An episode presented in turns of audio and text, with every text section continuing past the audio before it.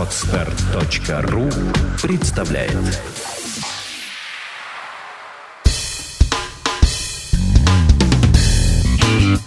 Малый бизнес. Сюрпризы недели. Программа для тех, кто имеет или хочет создать свой бизнес.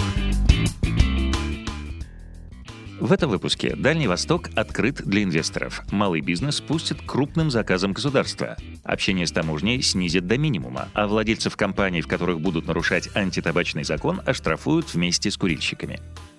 Инвестиционные проекты на Дальнем Востоке освободят от налогов на 10 лет. Закон о создании особых условий принял и подписал президент. Есть, правда, множество ограничений. В реестр льготников попадут лишь те, кто ведет деятельность только на территории своего региона, не занимается нефти и газодобычей, не производит алкоголя и сигарет и другие. Кроме того, требуется вложить в дело не меньше 50 миллионов рублей за три года или 500 миллионов за пять лет. Зато по сравнению с первоначальным вариантом значительно расширен список регионов, где будет применяться льгота. В окончательный список вошли Республика Бурятия, Республика Саха-Якутия, Республика Тыва, Забайкальский край, Камчатский край, Приморский край, Хабаровский край, Амурская область и другие. Всего 13 регионов. Малому бизнесу дадут заработать на госзаказе. Правительственные квоты на участие в государственных закупках малых и средних предприятий начнут действовать со следующего года.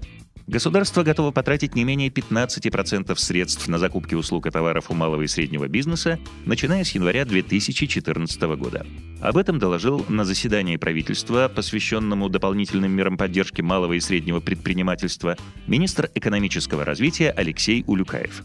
Отметим, по данным Росстата и ФНС, по состоянию на 1 января 2013 года зарегистрировано 6 миллионов 37 тысяч субъектов малого и среднего предпринимательства, в которых занято около 18 миллионов человек.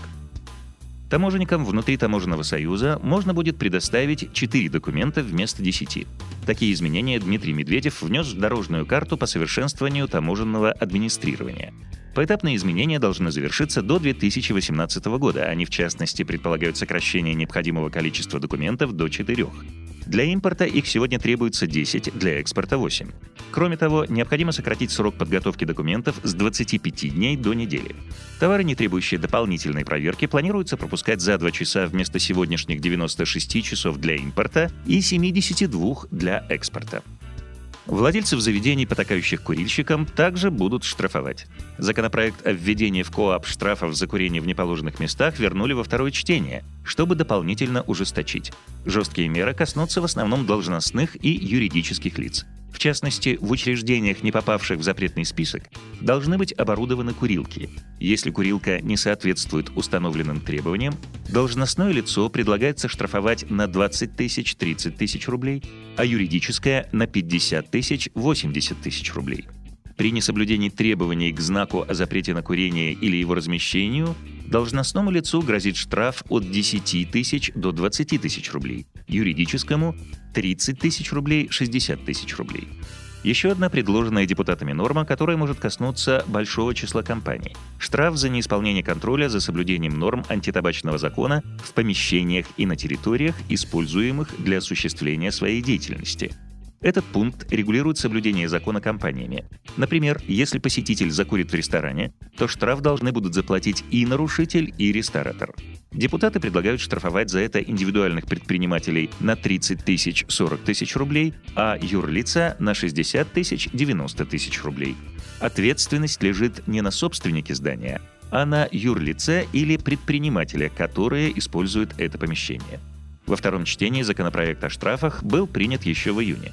Предполагалось, что он вступит в силу 1 октября. Теперь называется новый срок – 1 ноября.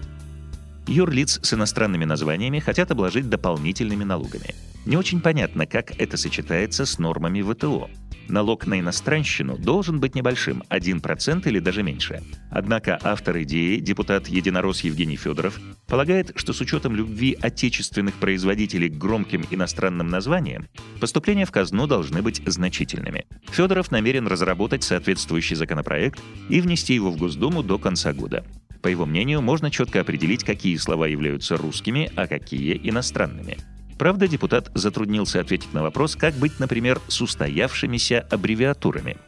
Еще больше новостей и полезной информации для вашего бизнеса на петербургском правовом портале ppt.ru сделано на podster.ru Скачать другие выпуски подкаста вы можете на podster.ru